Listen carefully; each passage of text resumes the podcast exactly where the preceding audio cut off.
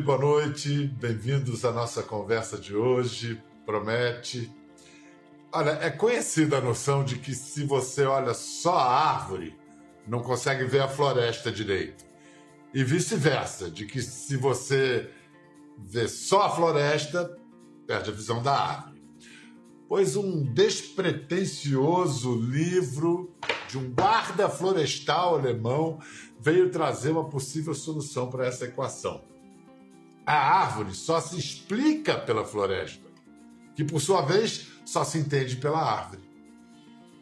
Talvez o livro tenha vendido mais de 2 milhões de exemplares no mundo, porque quem leu fez essa imediata associação com nós humanos e nossas sociedades. O livro é esse aqui, A Vida Secreta das Árvores. E livro que não pode ser chamado de divulgação científica. Eu prefiro vê-lo como uma bem-vinda provocação aos cientistas, pois, a partir de sua observação sensível, esse engenheiro florestal dá pistas consistentes de que as árvores são seres sociais, têm um tipo de inteligência, memória, cultuam os mortos e sentem dor. Ah, e comunicam-se o tempo todo, química, física e eletricamente. Trocam energia e informações através de uma rede subterrânea de raízes e fungos chamada de Wood Wide Web, a internet das árvores. Tá vendo só? Esses são alguns assuntos de nossa conversa com o guarda florestal, engenheiro florestal, tornado best-seller Peter Wohlleben. Hallo Peter. Oh, in German. Hallo Petro. Herzlich willkommen. Wow. I wish I could. uh, I wish. Portuguese, yeah. I, I wish I could speak German. You know, I'm from. My parents were German, but they never had the they, they, they, didn't succeed in teaching me the language, which I regret bitterly. but I, I, wonder if you, when you were a little kid, you thought like, uh, when I grow up, I'll be an, a forest engineer. What, was it like that? To be honest, uh, as, as, a little child, I had nothing to do with trees. Uh, I was more interested in animals, um, and I had spiders and glasses, uh, imitated frogs to to bring them to to shout loud more loudly and things like that. And after school, I thought about studying biology, and uh, then I heard that the German Forest Commission was searching for students. And I said, ah, okay, a forester is something like a tree keeper. Okay, why not become a forester? And then afterwards, it turned out that a forester is a little bit more like a tree butcher. And then you have this striking first sentence of, of, of your book saying that early in my career as a forester, I knew as much about trees as a butcher knows about animal feelings. So what was your job then? And and what happened? What was this insight? What was your geppetto the father of pinocchio moment when you found a log that could talk to you? Yeah something similar. It was an old stump a stump uh, which was estimated to, to be a stump since four or five hundred years. And this stump was still alive.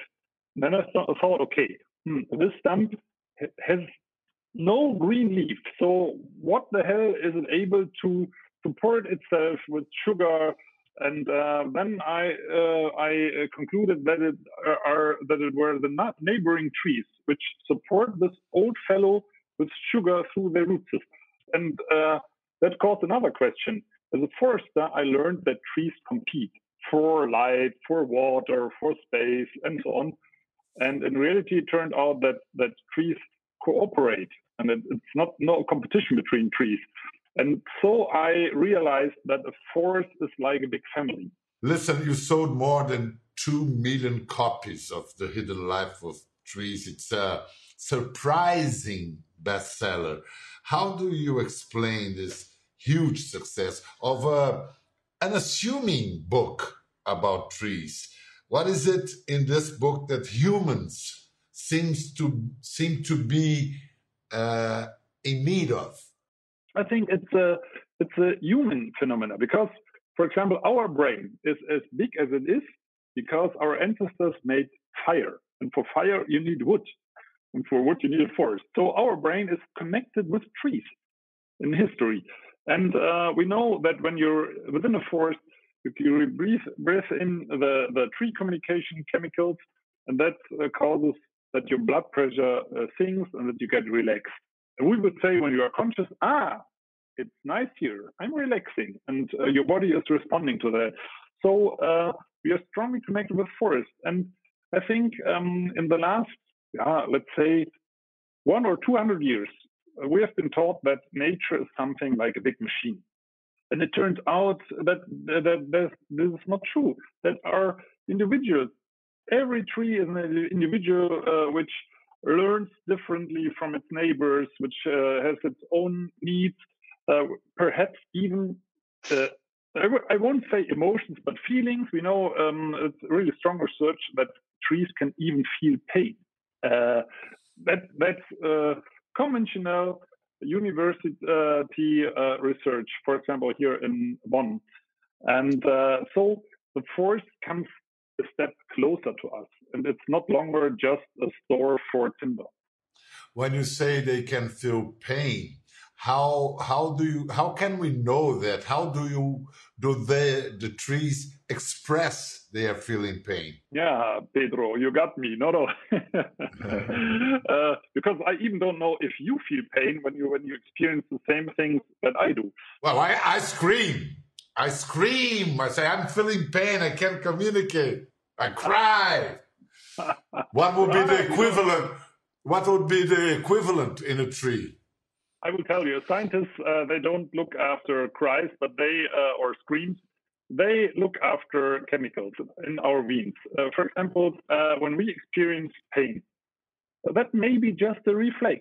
What makes it to become a real pain uh, when we are when it when it's in our mind, when we are conscious about it.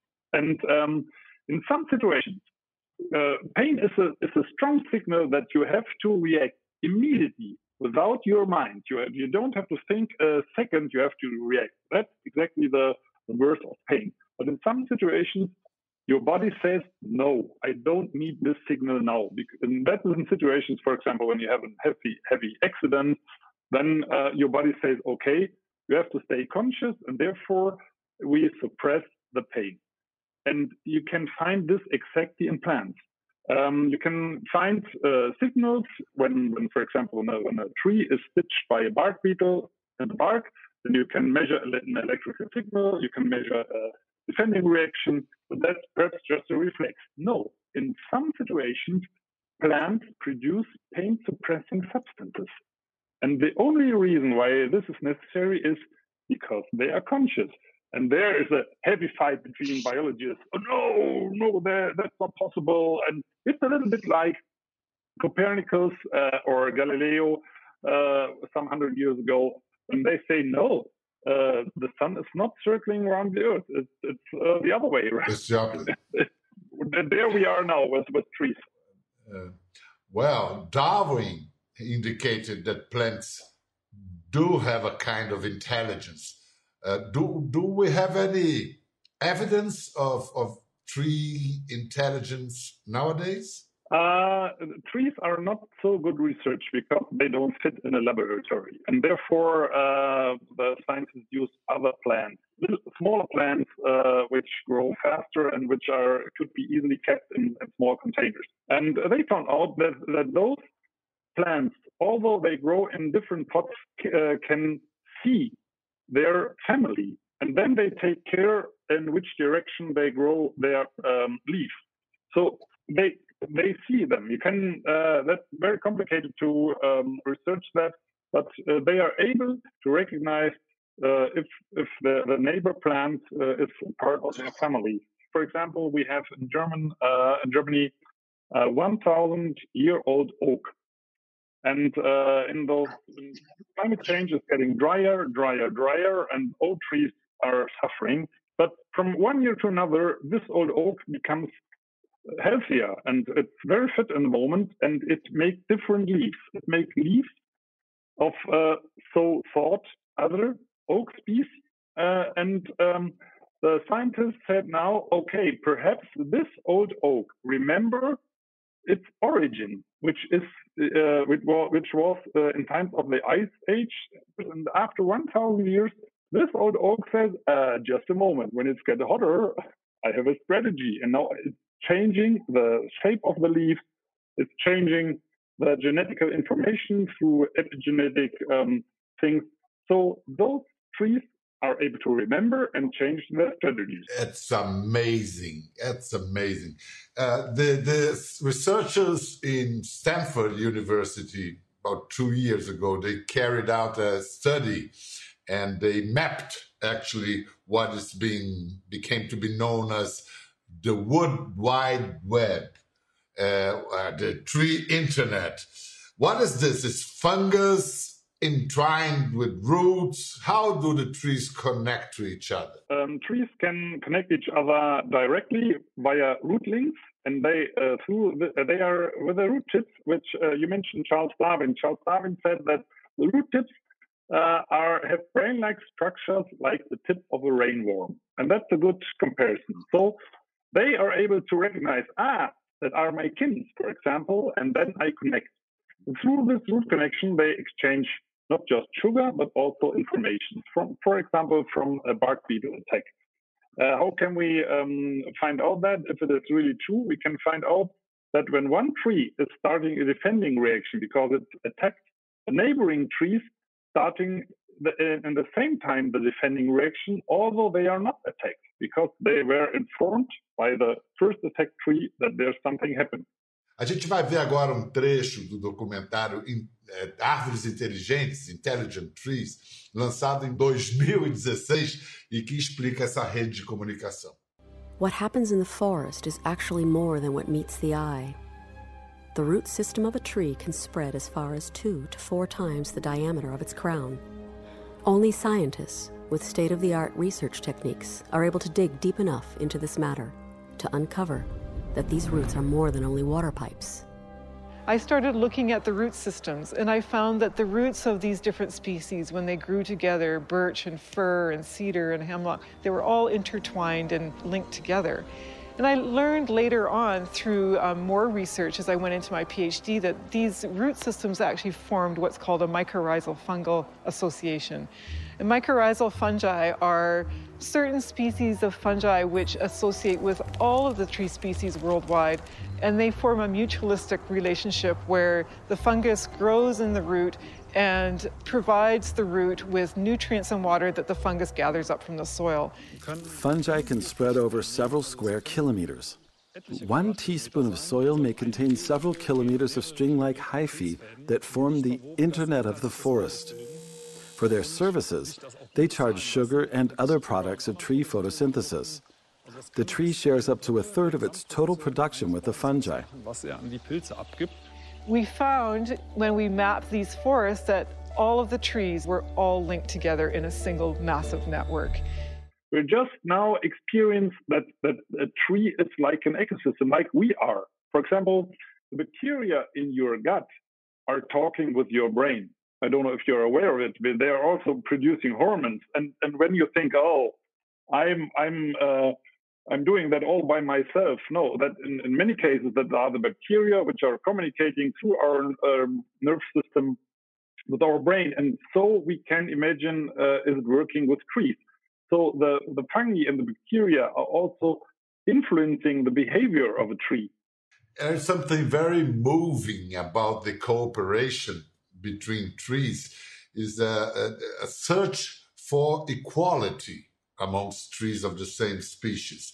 For instance, if a tree is located in a harsh position, uh, more vulnerable, how do healthier, let's say wealthier trees, how do they behave towards the less privileged specimens? Yeah, they, they share and that and that um, uh, that brings some uh, uh, people who criticize the book uh, to the sense that I anthropomorphize things.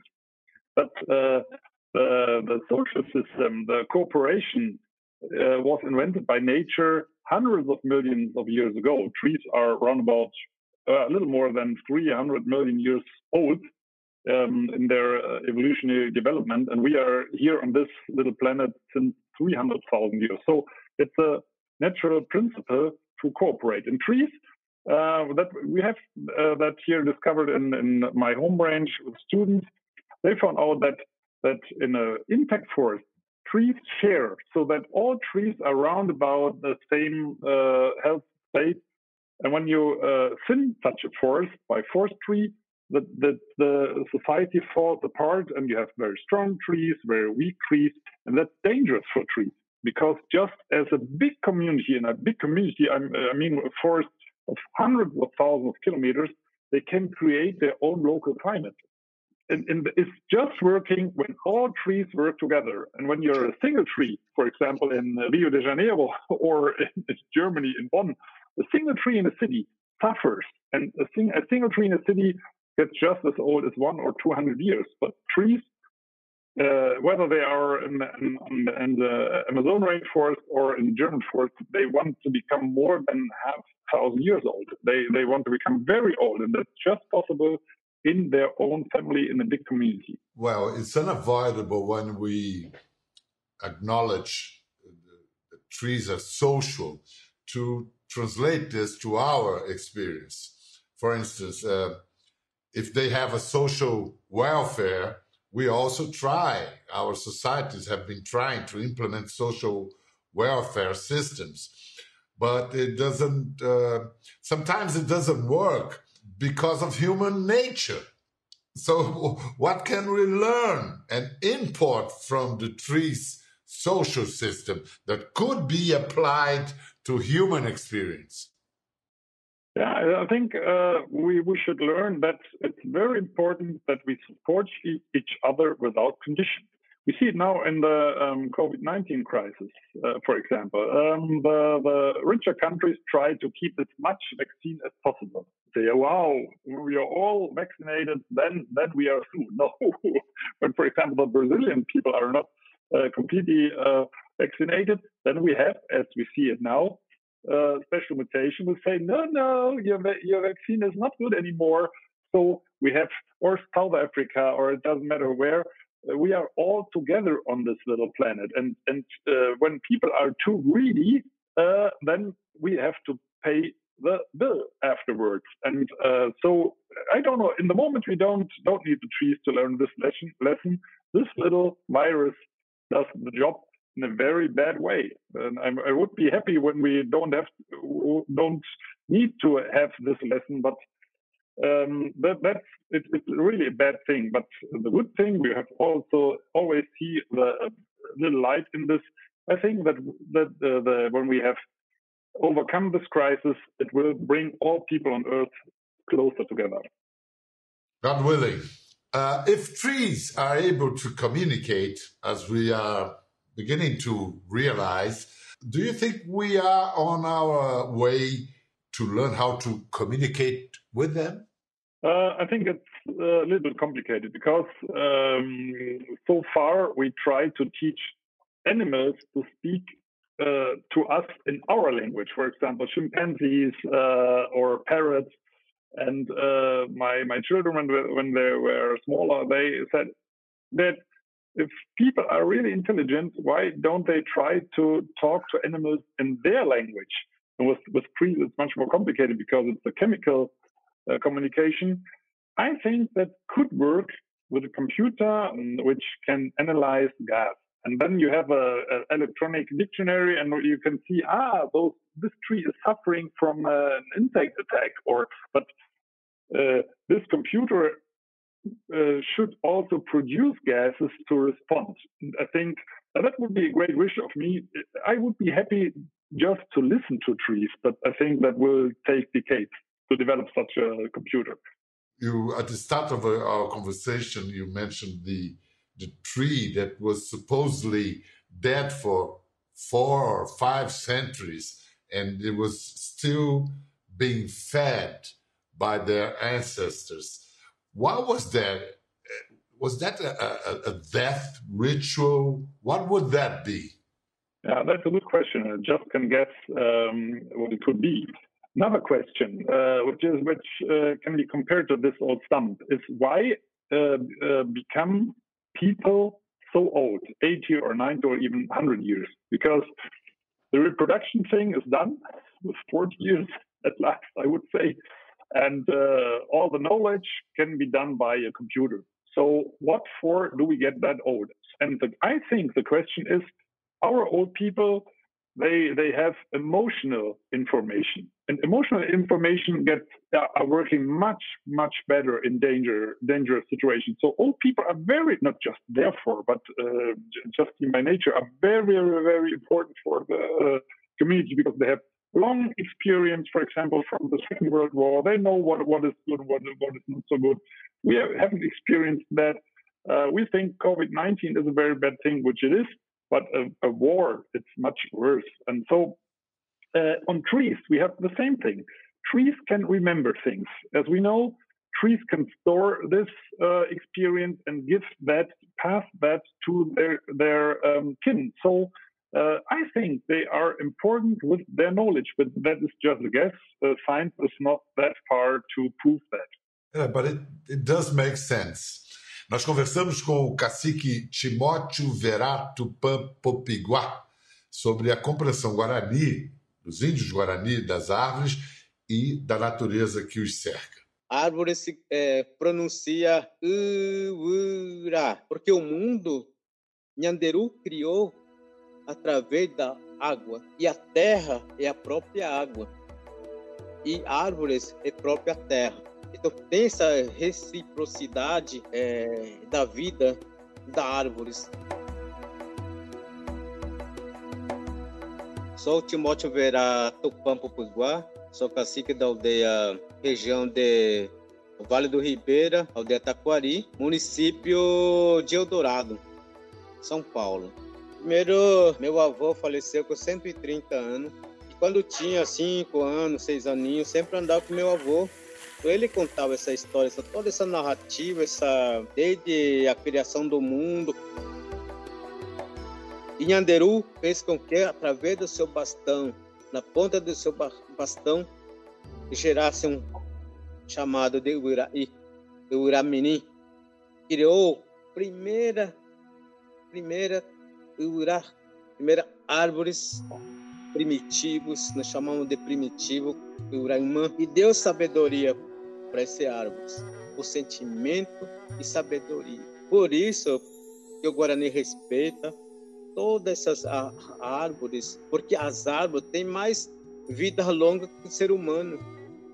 A árvore pode viver 200 anos, e o ser humano não chega a 200 anos.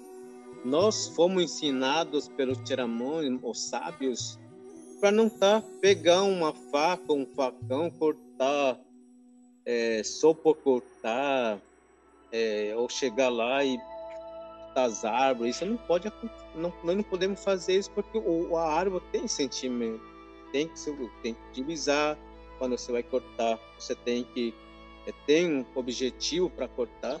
Esse já é um, uma forma de conviver harmonia entre a natureza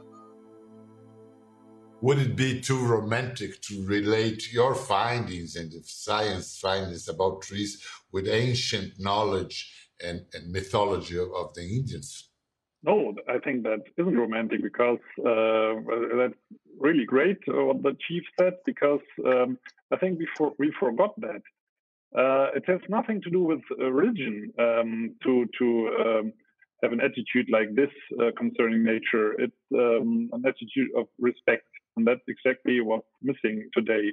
We think we need something, so we take it uh, without thinking what it does to the ecosystem, to other people, uh, to animals, and, and, so on. So uh, I think that's a great attitude, and that's a non-scientist uh, attitude, which we need, because scientists just covering a small thing, very important thing, of course, but without the emotional thing. Uh, scientists are aiming at our brain, and I think we should we need someone or pe more people uh, who aim at our heart.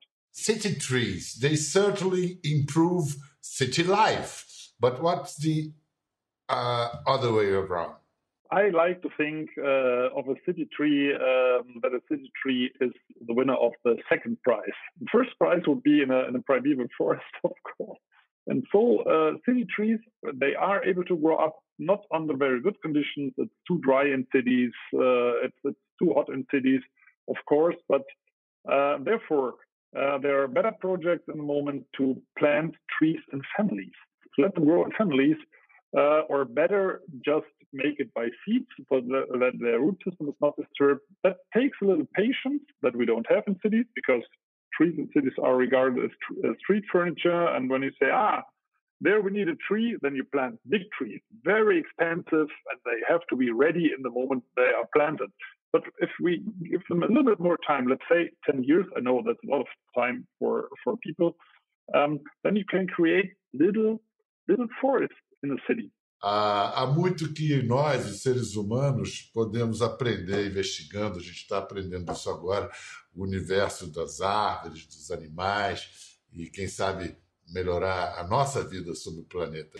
Petra, what do you hope or do you think will be our next breakthrough on studying plants, trees specifically? I think um, the next thing, thing uh, is to realize that we don't know almost nothing.